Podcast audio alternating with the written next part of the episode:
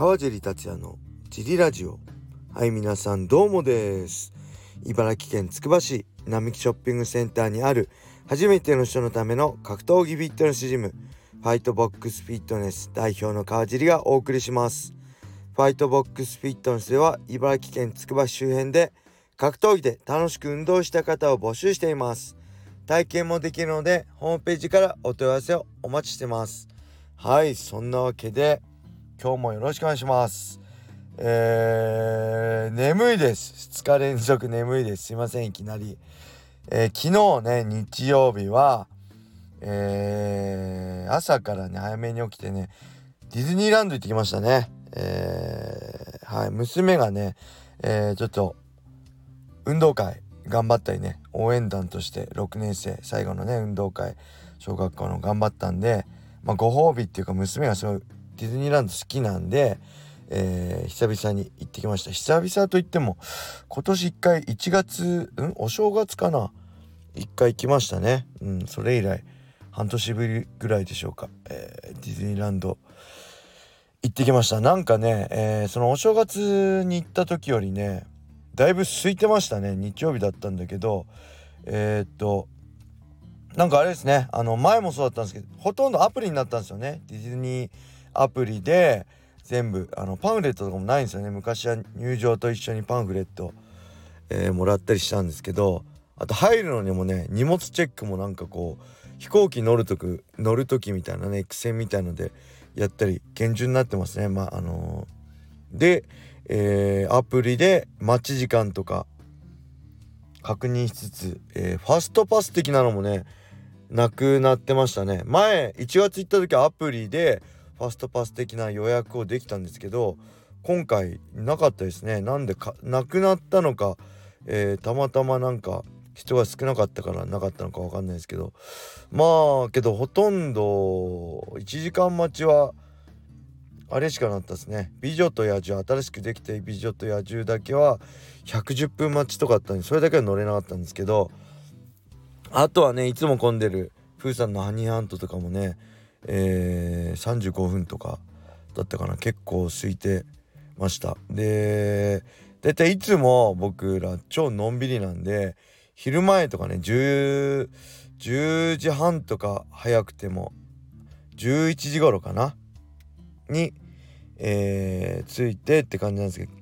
昨日はね早め。もう9時オープンで9時過ぎには着いて、えー、21時、えー、クローズでギリギリまでいましたね。久々にだ12時間ぐらいいました。なんかうんただあれですね。娘がねえー、あれなんですよ。まあ奥さんもそうだし僕もそうなんですけど絶叫系がね好きじゃないんですよね。得意じゃないんですよね。で僕は若い頃全然平気だったんですけど僕が苦手だったのフリーフォールって高いとこからブワーっていきなり落ちるのだけは苦手だったんですけど結構ジェットコースターとか全然大丈夫なんですけどえー、っとね年とともにダメになりましたね。で奥さん前からダメでで娘もねあんま好きじゃないんですよ。で前1月行った時はえー、何でしたっけ？ビッグサンダーじゃないスペースマウンテン乗った初めて乗って今日はねあのビッグサンダーマウンテン乗ろう乗せようと思って楽しみにしてたんですけどビビって乗りませんでしたね。あの子供のちっちゃいジェットコースターのトゥーンタウンでしたっけ？にあるえー、っとねちっちゃい子供のジェットコースターまず乗ったんですけどそれ前回も乗って前回平気だったのに今回はなんかこの前と違うみたいな。この前より速くなってるみたいな感じで。いや全然速くなってないし多分変わってないと思うんですけどと思ったんだけどそれでちょっとダメであれですね。結局ビッグサンダーもスプラッシュも乗らず。あのあれもなかったですね、えー、大きな船蒸気機関でしたっけ？あれもありませんでした。はい。あとはねディズニーランドといえばねえっ、とレッグチキンうまいですね。みんな知ってます？あのねスモークチキンはね結構いろんなところにあるんですよディズニーランド。スモークのチキンあれはあんま美味しくないんですよね。はい。タンパク質補充に。えっとねスモークチキンはいろんなとこに売ってるんですけどレチキンレッグか。チキンレッグは多分ねあそこウエスタンリバー鉄道のすぐ近くのとこでしか多分売ってないそこおすすめです。美味しいんで是非行ってみてください。はい。えー、そんな感じですかね。ディズニーランドはね結構前から。やっぱ非日常じゃないですか。あそこって徹底的に非日常にこだわってるじゃないですか。それが好きなんですよね。やっぱ格闘技全く別物だけど格闘技も非日常を、えー、見てる人にねあの提供するっていう意味では僕はすごい似てるとこがあると思うしそこになんか日常が垣間見えちゃうとやっぱテンションね、あのー、下がっちゃうんでリングの上ではえー、やっぱ非日常を提供する頭狂ってるぐらいがちょうどいいぐらいですよね。ただリングを降りたらなるべく僕は普通でいたいと思ってたんで、まあ、その辺のメリハリを僕はある人が好きですね。はい。えー、あとは何かってあ、えー、それで「ライジン136」ですね。沖縄大会え、ー、と正式日程出たんですけどえっ、とね7月1日金曜日えー、7月2日土曜日試合当日大会当日ともに僕いません、えー、金曜日のオープンからラストまで。そして土曜日のオープンからラストまで僕がいないんで、えー、小林さんと小野田さんと、えー、でもし、えー、かしたら藤原くんも土曜日の最後のフリークラスはいつも通り来てもらうかもしれません。えー、その辺ご了承ください。ただクラスとかねそういうのはいつも通り、えー、ジムは営業してます。ただ僕は、えー、金土って7月1日2日っていません。はいよろしくお願いします、えー、そんなわけでレターもいっちゃいましょうか。えー、川地さんお疲れ様です。ラジオネームたっくんです、えー、天心たける戦の地上波がなくなり残念ですが今後日本で格闘技が、えー、アメリカ並みにメジャーになるには朝倉兄弟が USC でどこまでいけるかが大きいと思います。過去にゴミ選手が USC では通用せず、えー、私の格闘技熱が一旦冷めてしまいました、えー、好きな選手が負け続けるのは見たくないですね。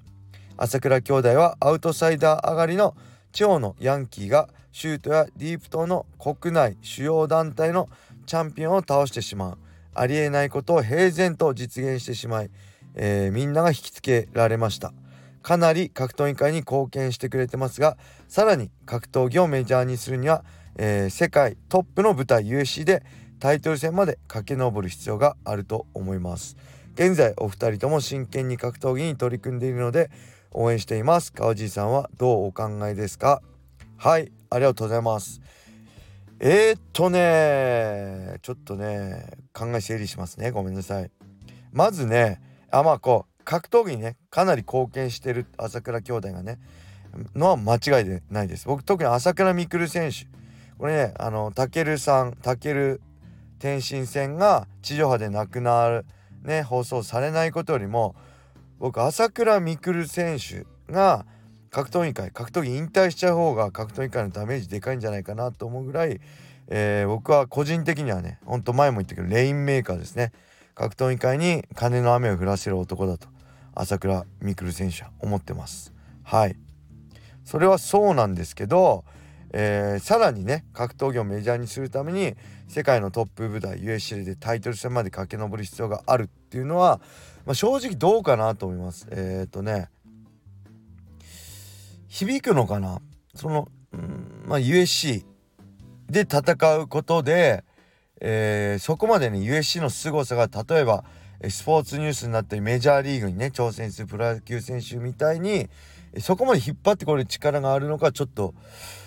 まあ謎ですね。今までたくさんの選手がね岡尾美君とかね水垣君宇野さんとかねマッハさんとか USC で、あのー、堀口君とかねタイトルマッチやってますけどえー、あ水垣君はやってないけどね、えー、トップまで行ってますけどそれでもやっぱりなかなか USC っていうのはもう極端に違いますよね。YouTube で無料で例えば、えー、USC のねプレイリム毎回やってますけど日本語やありでね。それでもなかなか響かないって。やっぱりね日本の日本初日本生まれのライジメジャー団体と USC のね世界最高であってもアメリカ生まれの USC のその、えー、日本でのね知名度だったりこの爆発力の壁は僕すごいあるなと思ってました。なんで僕がね僕自身が戦ってる時も USC で。なんで少しでもたくさんの人にね世界で戦うファイターを知ってほしいと思ってますけどうーんまあねまあ今のあとねもう一つね今のままで僕十分メジャーだと思うんですよね。アメリカでの USC の立ち位置がちょっと分かんない。まあ爆発的人気なのは間違いないんですですけどアメリカのね空港降りた時お前何しに来たんだっつって俺は USC ファイターだって言えば OKUSC かっつってもう顔パスみたいにねあの通らせてくれるんでその凄さ体感してますけど少なからずね。まあそれでもやっぱアメリカってもう何でもビジネスになるじゃないですか。釣りのプロが何億とか稼いだりゲームのプロが何億とかねポーカーのプロが何億とか。もう桁が違うんですよね。やっぱ人数も違うし規模が違うんで、まあ、そういう意味では、えどんだけあのー、すごい選手が USC チャンピオンになってメジャーになってもアメリカの規模並みになるには日本国内で完結したらもうなかなか難しいですよね。あのー、やっぱり日本にお金を落とすためにはライジンでが日本人だけじゃなく世界的に知名度 USC ぐらい世界的に知名度を上げて世界中からペーパービュー買われるようになんないと日本国内でどうこうビジネスさんがどうこうっていうのは結構難しいんじゃないかなと個人的には思います。あとまあアウトサイダー上がりのね地方のヤンキーの朝倉兄弟がってありますけど僕アウトサイダーね個人的には、えー、アマチュアの団体のアマチュア競技の一つだと思ってるんでアマチュアシュートアマチュアアマチュアディープねアマチュアネクサスアマチュアパンクラスそしてアマチュアのアウトサイダーがあると。その中でえ強い選手もいれば弱い選手もいるようにアマチュアシュートからチャンピオンアマチュアディープからチャンピオンねアマチュアネクサスからチャンピオン。と同じようにアウトサイダーがチャンピオン出る。それはね当たり前のことだし素晴らしいことだと思いますね。特にアウトサイダーってその、えー、やっぱねヤンキーってやっぱ喧嘩の素質あるじゃないですか、えー、喧嘩してきたこしてきた人は。でやっぱり格闘技ってなんだかんでその喧嘩できるやつが強いんですよね。僕は喧嘩できないタイプなんでそれは本当痛感してますけどやっぱ最後はしっかり喧嘩できて目つぶんないで前に出続けて引かずに前に出続けられるやつは強いと思うんでそういう意味ではアウトサイダーのね果たしたこ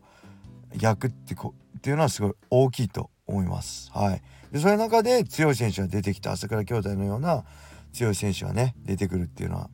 まあ素晴らしいことなんで、えー、ただアウトサイダーがすごいっていうよりもまあやっぱそうやってたくさんのねアマチュアのどこからどの選手が出るか分かんないんでたくさんそのアマチュアの団体だったりね競技が至る所至る団体であるっていうのが僕は一番いいと思いますね。はい。そんな感じでしょうか。なんか眠くて話がまとまってないかもしれませんが申し訳ありません。えー、レターありがとうございました。それでは今日はこれで終わりにしたいと思います。皆様良い一日を。またね